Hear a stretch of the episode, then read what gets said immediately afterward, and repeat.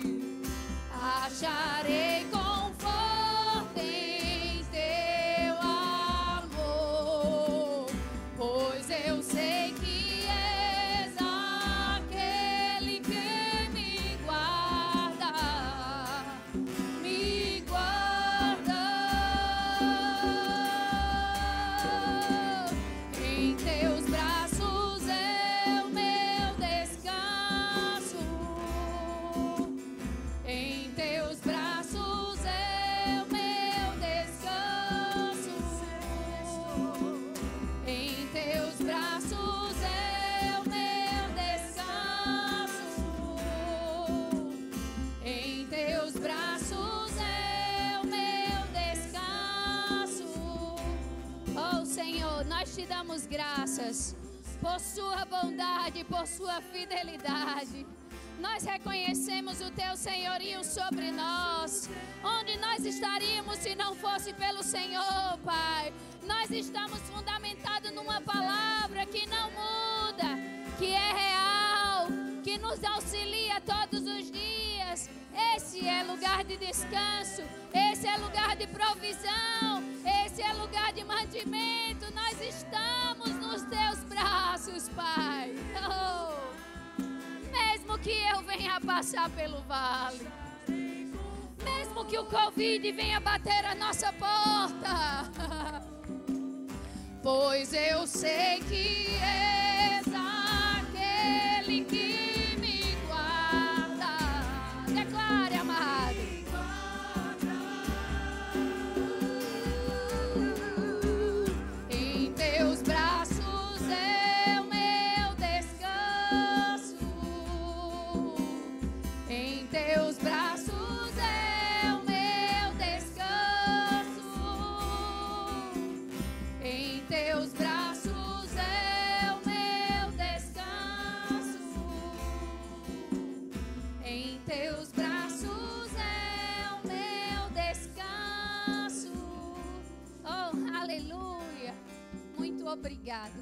podem sentar, tá bom? Você foi abençoado pela vida da Amém. bandinha. Glória a Deus. Glória a Deus. Essa bandinha é uma bênção. Né? Muitos dos meus familiares congregam no culto da família por causa dessa bandinha. Então, se eu fosse você, eu ficava feliz. Porque existem pessoas que estão se consagrando para estar aqui e para ser resposta de Deus na sua vida, na sua família. Amém? Muito obrigada, gente. Vocês podem sentar. Boa noite, graça e paz.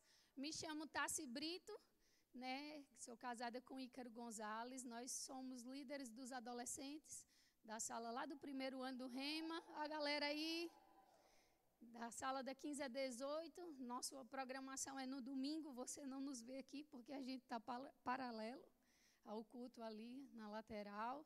Mas nós somos jovens afogueados, amém? É, Para quem não sabe, eu sou filha do pastor Policarpo. Né? Nós estamos no Ministério Verbo da Vida há muitos anos. E a mãe também, né? Policarpo e Avani. Nós estamos no ministério há muitos anos né, servimos ao Senhor em Campina Grande, depois Maceió, Petrolina, retornamos a Campina e estamos aqui há mais de 20 anos servindo ao ministério. E você pode estar olhando e dizendo assim: rapaz, essa mocinha é tão nova. Ei, experimentei de muita coisa já. E eu vim hoje à noite falar para você sobre a temática que está sendo a nova série, que está movendo o coração do Senhor, para banhar a nossa vida. Sabe por quê? eu experimentei dessa temática por muitas vezes. Eu sou fruto de uma chamada em movimento. Eu sou fruto de Gilson Lima. Não tinha como falar sobre uma série como essa e não trazer à memória aquele que se sacrificava dia e noite, me perseguindo eu creio que você já ouviu falar dos testemunhos de Gilson, de Marcos de Atobá, onde Gilson perseguia essas pessoas. Né, o bispo Guto. Gilson perseguia essas pessoas. E ele me perseguia também. Sabe, na minha adolescência, muitas coisas vieram, muitas distrações chegaram, muitos meninos se, se aproximavam. Mas aquele profeta, ele era afiado no espírito. E ele não se importava com o tamanho da conta que ele pagava para ser assertivo no espírito e socorrer e mudar a rota da vida de pessoas. Sabe que muitas vezes nós estamos hoje numa geração onde a gente é ligador e mesmo assim a gente está limitado a falar aquilo que Deus quer que a gente fale. Sabe, muitas vezes hoje a gente tem aplicativos, WhatsApp, Instagram, né, Telegram, que é maravilhoso. E a gente se acomoda, vem uma nota do Espírito para a gente falar alguma coisa para alguém e a gente não faz. Ei, aquele profeta, ele simplesmente se importava com a vida das pessoas. Alguém está aqui, foi alcançado pela vida de Gilson Lima? Levante sua mão. Muito obrigado. Hoje eu estou liderando um departamento de adolescentes porque eu decidi ser como ele. Sabe, a gente entra às madrugadas, mas a gente escuta o Espírito Santo mandando a gente socorrer pessoas e mudar rotas. E a gente precisa ser rápido e assertivo. Sabe, pai, deixa eu te dizer uma coisa: seu filho no quarto não está protegido, não. Ele está protegido quando ele está debaixo das tuas asas. Sabe que na minha juventude eu sempre declarava que quando eu tivesse filhos eles estariam dispostos adiante do trono, ouvindo Arca de Noé, aqueles DVDs maravilhosos. E eu me peguei hoje com uma criança de três anos sendo influenciada pelo, pelo YouTube, por influências. E quando eu menos espero, ela estava mandando em mim. E quando eu menos esperava, eu estava debaixo de uma crise de ansiedade, porque uma criança estava no controle. Até que os meus olhos foram abertos por causa do Espírito Santo. E ele me mostrou que quem precisa ficar no controle da minha casa é o Senhor. E sou eu que mando no meu filho. Sabe, sou eu que determino. Você vai ouvir isso aqui e eu não entregar o celular para ela escolher. Ei, eu escolho o espelho na televisão.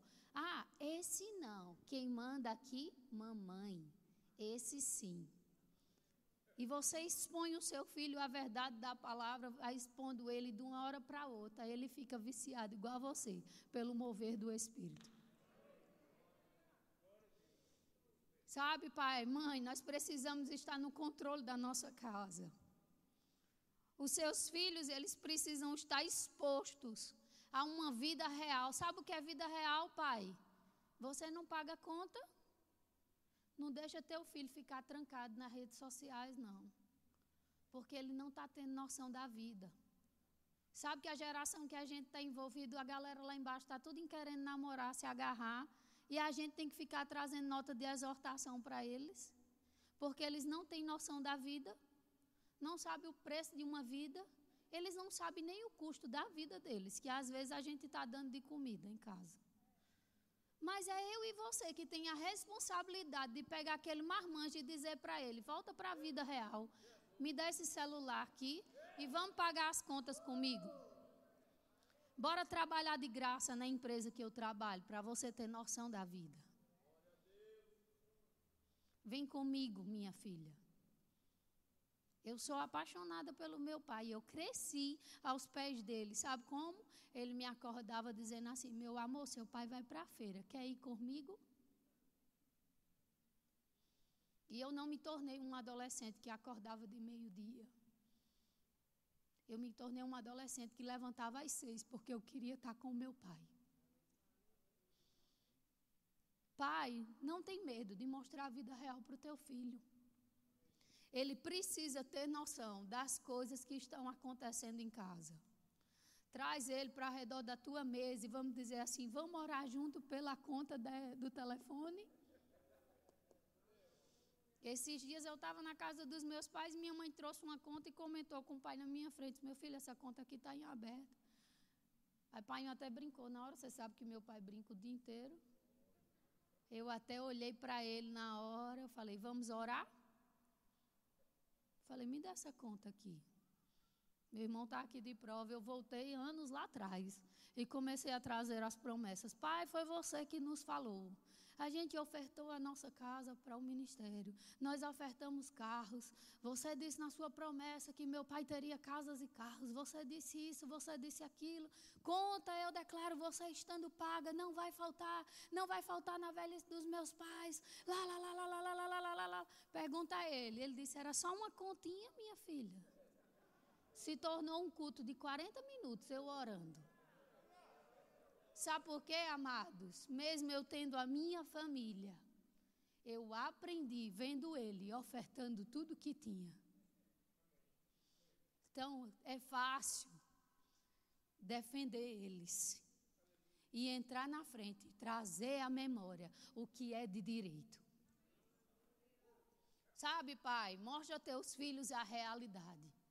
Diga assim, filho, a gente não vai sair esse final de semana, porque a gente está precisando mudar algumas estratégias em casas de corte extras e eu preciso que você venha, venha comigo. Vamos comigo para a fila da lotérica. Vá comprar o pão a pé, meu filho. Vá para o shopping de ônibus. Vamos economizar o Uber. Sabe, nossa geração está muito mimimi.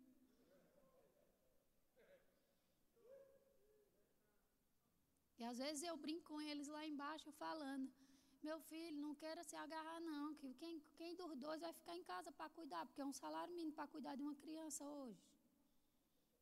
Às vezes a gente precisa dar um choque de realidade para eles. Porque uma geração que se arrumar um emprego e não ganhar o vale transporte abre mão do emprego. Mas não sabe administrar que de um salário mínimo você tira aluguel, água, luz, comida, aí nunca mais anda de Uber, volta a andar de bicicleta. Só porque decidiu sair da casa de pai para casar. E muitas vezes brigado. Nós precisamos dar a vida real para os nossos filhos.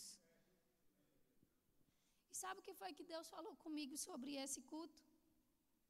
O mover do Espírito em nosso lar. E a gente precisa restaurar normal, novamente o culto no lar. A gente precisa restaurar para os nossos filhos aquilo. Sabe, pastor Tadeu? O Senhor está à frente de um culto tão importante quanto um culto de celebração. Porque a criação dos seus filhos é o fruto. Sabe, Rita? É tempo de honra. Sabe, pastor Tadeu? É tempo de honra. Essa igreja vai lotar. Porque família é um alicerce primordial. Eu tenho dito para os meus adolescentes lá: nós somos a força da igreja. E o culto da família precisa estar fortalecido quando a igreja de criança voltar a ser fortalecida. O culto de oração vai ser fortalecido quando a igreja de criança voltar a ser fortalecida. Ei, a visão do nosso pastor, de Tiago de Ju, é a nossa visão. A visão que está no coração do pastor Tiago Borba é a nossa visão. Nós não somos outra igreja, nós não somos igreja de adolescentes, nós somos um departamento, um organismo vivo e que entra em movimento. Sabe, um adolescente ele sai de lá e ele volta a servir aqui na nave com muito mais intensidade. Eu não sei se você já observou, mas tem uma juventude servindo a nave. A maioria deles passaram por aquele lugar. Seu filho não deve ficar em casa. Sua criança tem que ser batizada no Espírito Santo naquela sala lá em cima. O mover do Espírito Santo tem que estar lá em cima também. Você pode estar dizendo assim, Tassi, mas eu não estou sabendo ser pai e mãe. Eu quero te dar um conselho que Deus falou comigo. Se não está sabendo, existe uma escola que te ensina, é departamento infantil. Ela te ensina a ser mãe, se você não está sabendo. Porque lá você vai ser exposto a um conteúdo e esse conteúdo vai te ensinar uma didática para falar para o teu próprio filho como Deus falaria para ele. E quando você menos esperar, seu filho se torna o filho de Deus e você se torna um pai. Alinhado com a vocação que Deus tem te chamado para desfrutar. Nós precisamos fortalecer a liderança do pastor Tadeu. Ei, esse homem aqui não devia estar só. Nós precisamos reconhecer que existe uma família se dedicando nesse lugar. E ele merece a minha honra. Ele merece a minha consideração. Ele merece a minha oração. Ele merece os meus presentes. Você está feliz com esse novo tempo na liderança do pastor Tiago Ju? Eu estou demais. Meu pastor é top, era um adolescente top. No mínimo, Gilson perseguiu ele. Tenho certeza. Ei, mas aqueles meninos, os borbas, são fruto deles. Então se espelha no teu pastor. E você vai ter os teus, os teus filhos aqui em cima também. Amém? Ah, nós precisamos ser diligentes como Noé. Você sabe que Noé, ele estava vivendo um tempo onde Deus falou com ele sobre uma chuva que estava vindo. Deus não estava agradado com as coisas que estavam acontecendo e Deus falou com ele para construir algo. Você sabe que Noé não construiu aquelas coisas só? Por que, é que ele teve a ajuda dos filhos? Porque ele foi influência para os filhos. Não deixa os, os, os youtubers ser a influência da tua casa. Você precisa ser o primeiro mentor do seu filho. Sabe, teu filho não deve estar nas redes sociais valorizando a casa dos outros, ele precisa primeiro valorizar a tua casa. Precisa estar na boca dele o orgulho que ele tem sobre você. Porque é você que muitas vezes paga as contas dele. E ele precisa entender disso. Noé, quando construiu aquela arca, os filhos estavam com ele. E a Bíblia fala lá em Hebreus 11 que ele foi diligente para salvar a família. Ei, foram muitos anos fazendo aquilo. E não vai dar tempo, mas tem um vídeo da arca de Noé. Lá no DVD de Diante do Trono, que aquele vídeo marcou a minha vida. E meu pai sabe disso. Pastor Tadeu, eu mostrei ao pastor Tadeu. O vídeo mostra Noé ficando cansado e o filho trazendo a ferramenta de volta. Ele com o cabelinho preto, e lá na ferramenta, e o cabelinho ficando grisalho, sabe, pastor Tadeu? Ei, pai, deixa teu filho saber daquilo que Deus disse a você. A gente vai trocar de casa, meu filho. A gente vai trocar o carro. Sabe, ter um emprego melhor vindo para seu pai. O mover do Espírito tem que estar no nosso lar. Os nossos filhos têm que contemplar, Pai, aquilo que você fala, crendo sem duvidar. E ele tem que experimentar do poder que você experimenta. Você deve ser a influência do seu filho. Você sabe que Abraão, ele foi reconhecido como o pai da fé. Não somente quando ele foi lá sacrificar o filho, não. Ele teve várias oportunidades onde Deus falava coisas com ele e ele correspondia diligentemente. É uma vida sendo movido. Quando é, Sara não podia ter filho ainda. Deus mandou ele olhar para as estrelas, mandou olhar para a terra, sempre trazendo a ele a memória. Ei, mas aquele menino da promessa nasceu, mesmo depois de outras situações que aconteceram no percurso. Mas e agora? Deus pede a promessa como sacrifício. Tu já pensou tentar amarrar teu marmanjo para tu sacrificar ele? Eu acho que eu deixaria meu pai me sacrificar se eu amasse o meu pai. E que amor é esse? Eu ia crer no Deus do meu pai. Eu dizer, pai, se o senhor crê que ele é poderoso para me ressuscitar, pode levantar aqui. Ei, foi um marmanjo. É tão interessante que a Bíblia deixa bem claro que Abraão disse para os seus servos: Eu e o menino iremos e adoremos, iremos adorar e voltaremos. O teu filho sabe o que você crê? O teu filho sabe que o teu Deus é poderoso para ressuscitar?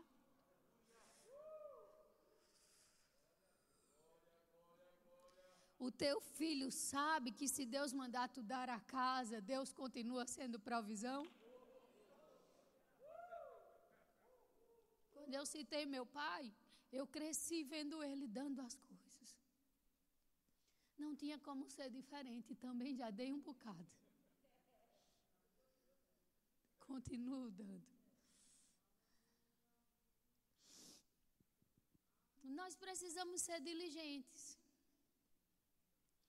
Quando Deus falou com Abraão, na mesma hora ele foi fazer.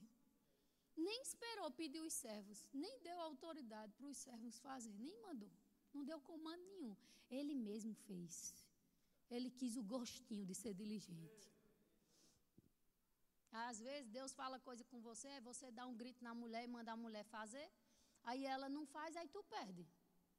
Porque Deus falou foi contigo, não foi mandar a mulher nem os empregados fazer coisas. Ei, diligência no comando do Espírito vai aguçar o mover de Deus na tua vida. Sabe, eu não devo viver só com a saudade das experiências do passado. Ei, isso tem que ser gostinho para todos os dias. Ei, dez anos sem Gilson. Eu durmo e acordo querendo ser caçadora como ele. Aquele homem salvou minha vida.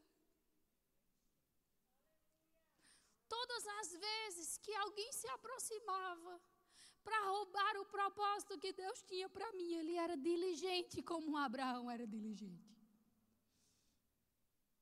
E ele ligava, minha filha, está acontecendo isso, isso e isso. E Deus disse, faz isso. E só e desligava. Sabe, ele estava lendo um livro, ele ligava para mim para dizer: Deus mandou dizer a você que você tem que ler isso que eu estou lendo também. E às vezes a gente acha: não, não preciso estar tá dizendo para todo mundo que eu estou lendo, não. Sabe, quando você gosta de uma coisa, você quer levar o povo para experimentar. Agora, se a gente não está experimentando, a gente não leva ninguém mesmo. Ei, tem uma editora no nosso ministério. Somos mais de 100 livros. Essa editora não existe para lucrar. Sabe, rema prisional é mantido por uma editora.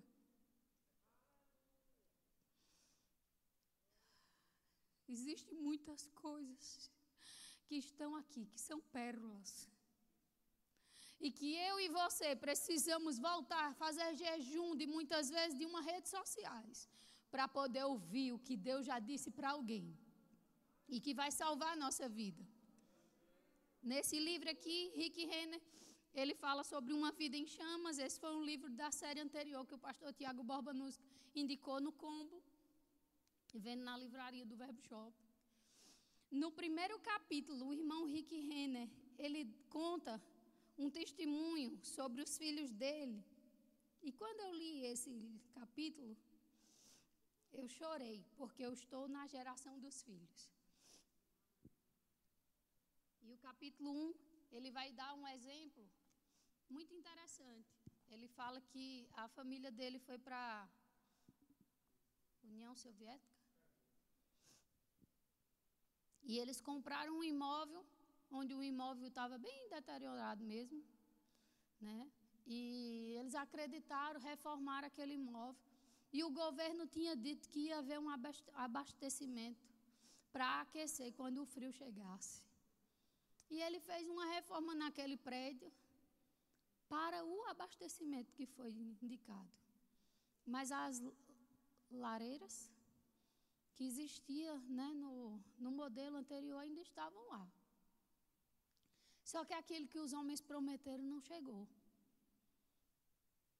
E automaticamente o Rick Renner e a esposa pensaram: como a gente vai proteger a nossa família e manter eles aquecidos? Se aqui onde a gente mora, no centro da cidade, não tem onde comprar a madeira para ativar de volta a lareira. Sabe, quando o frio pegou, os filhos, diga comigo, os filhos,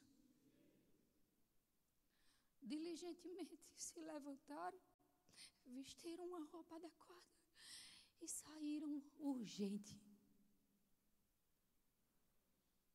Desceram a andar abaixo e arrancaram os pisos velhos de uns apartamentos lá que nem os, as pessoas que fossem comprar iam conseguir mais utilizar, porque estavam acabados.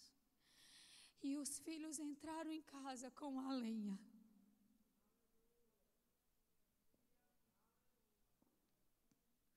Sabe o que é mais interessante? É que esse movimento se repetia todas as vezes que o frio começava a chegar de volta. E aquela chama, ela se mantia acesa porque eles movimentavam lá dentro. E movendo tudo o que era necessário para que a temperatura estivesse naquele ambiente. E diligentemente, quando aquilo começava a diminuir o calor, os filhos vestiam novamente a roupa e desciam novamente e traziam mais lenha. É chegado um tempo onde os seus filhos vão animar a sua chamada. É chegado o tempo onde os teus filhos serão como os filhos de Noé, dizendo: Pai, vai dar certo. Continua, Pai. Deus que prometeu é fiel para cumprir. Na nossa casa não haverá suicídio. mas haverá uma juventude que está com um avivamento dentro. E que serão diligentes, como viram os pais sendo diligentes. Eu quero dizer para você, pai, existe uma conferência que nasceu no coração do Senhor. Conferência Submersos. Ela vai acontecer de hoje a oito nessa igreja. E eu tenho um recado bem especial para você. A inscrição dessa conferência custa somente 40 reais. É o valor do segundo lote. Dá direito a duas pulseiras, a do seu filho e de um convidado dele. Mas na quinta-feira, no dia 2, que é a nossa abertura, o que Deus tratou conosco é que é um culto para pais e filhos. Porque o coração dos filhos vão se voltar para os pais, e dos pais para com os filhos, sabe? As escamas vão cair. Cegueira do diabo que está sobre a vida do seu filho vai cair. Tá, se, se meu filho não quiser participar sozinho, faz a inscrição e vem com ele. Porque é indo no caminho. Sabe qual é o tema da nossa conferência? Distrações.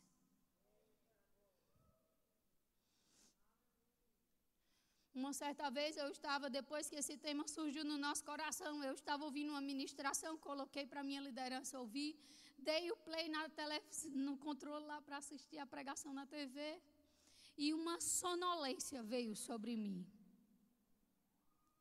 Eu não conseguia ficar acordada.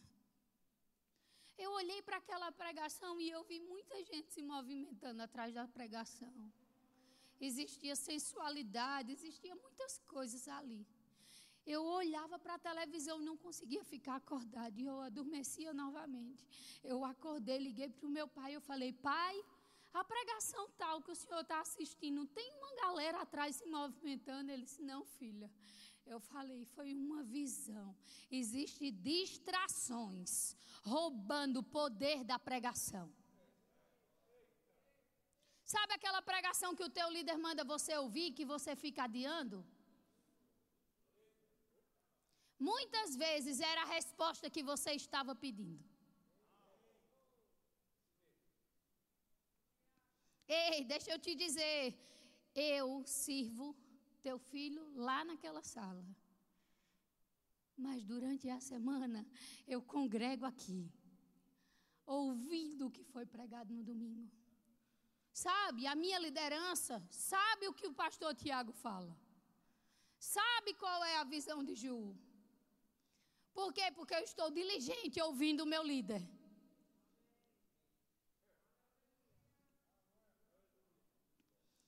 O aviso que é dado aqui, no outro dia, os meninos já sabem de forma rápida, diligente, como, como Noé e como Abraão. Porque nós não somos uma geração distraídas. Você sabe que teve um projeto que nasceu no coração de Ju chamado Incluide,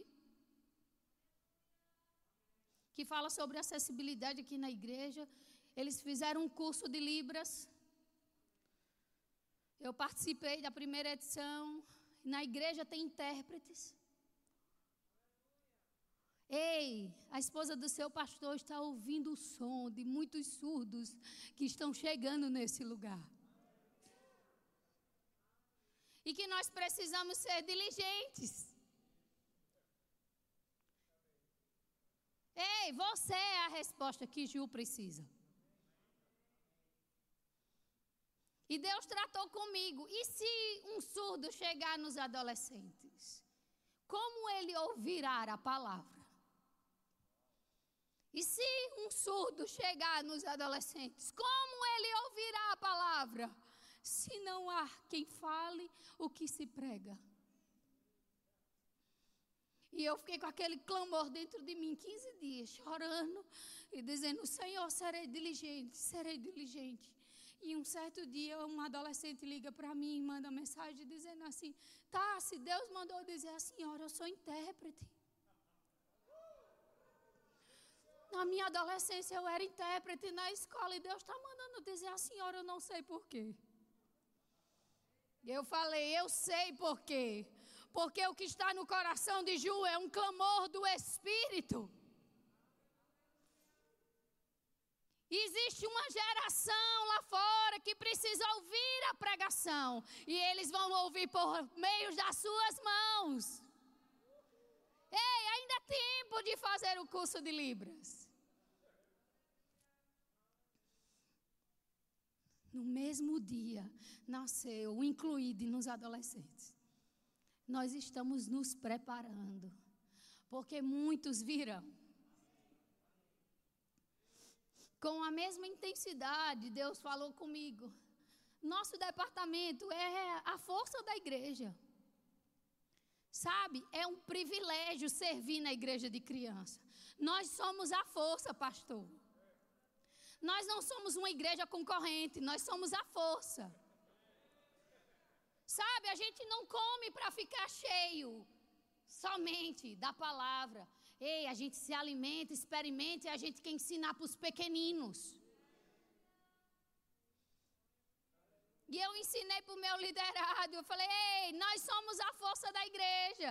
E a igreja de criança precisa se fortalecer para essa igreja crescer novamente. Nós estamos no DI. Ei, pai, você também pode estar no departamento infantil, porque é um privilégio servir ao Senhor servindo as crianças. Você é grato pelo departamento infantil? Amém.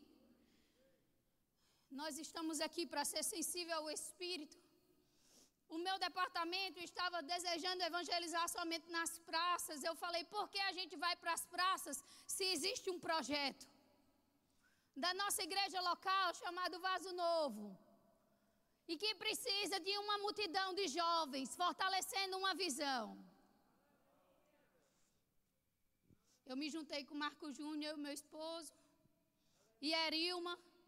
Juntei meus adolescentes. Eu falei, vamos orar por Marcos. E eu lembro que veio uma inspiração dizendo assim: Marcos, você não vai morrer.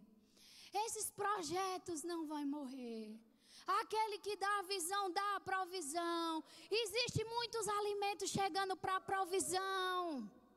Existe uma geração de voluntários que estão se aproximando para servir a essa visão, porque ela é uma visão do Senhor. Não sabia eu, o Covid estava na porta de Marco Júnior. Você sabe que o pastor Jatobá foi embora. A mãe do Marcos também foi embora. Ei, ele ouvia essa oração todos os dias, dizendo: Não morrerei, mas viverei Quero dizer a você, fica envolvido. Sabe, o teu filho precisa ver você envolvido em ação social. Você precisa levar o seu filho junto. Porque ele precisa saber o que é essas experiências de estar servindo as pessoas. Você está aqui? Está sendo abençoado? Glória a Deus. Ícaro. Você tem algo? Hã? Vai que é tua. Nós estamos aqui para servir ao Senhor.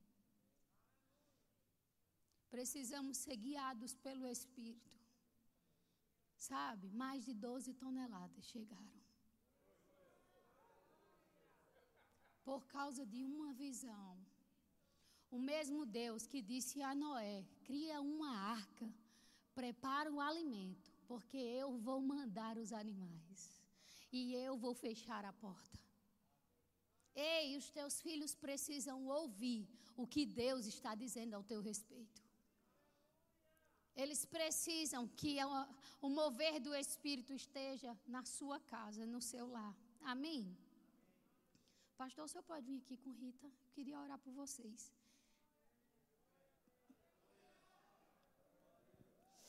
Terça-feira, é, no culto de oração, será a prévia da nossa conferência. Você é nosso convidado. Terça-feira, às 20 horas, quem vai estar ministrando para nós vai ser Shirla. Então, fica mesmo mergulhado naquilo que Deus tem para a sua vida. Amém? Quinta-feira, a nossa conferência está às portas. Se você pode ser mantenedor de um adolescente, não perde essa oportunidade. Existem muitos deles que não têm mais os pais, não têm empregos, mas estão crendo para estar submerso esses dias. Sabe qual é a visão que nós temos? Jovens aqui, ó, mergulhados. Porque a gente não se contém com águas rasas. Não é água no tornozelo, a gente vai ficar mergulhados mesmo. E eu quero dizer que você é nosso convidado também. Se seu filho estiver escrito na quinta-feira, você principalmente, pai e mãe, você é convidado a estar conosco, que vai ter uma palavra específica para você, amém?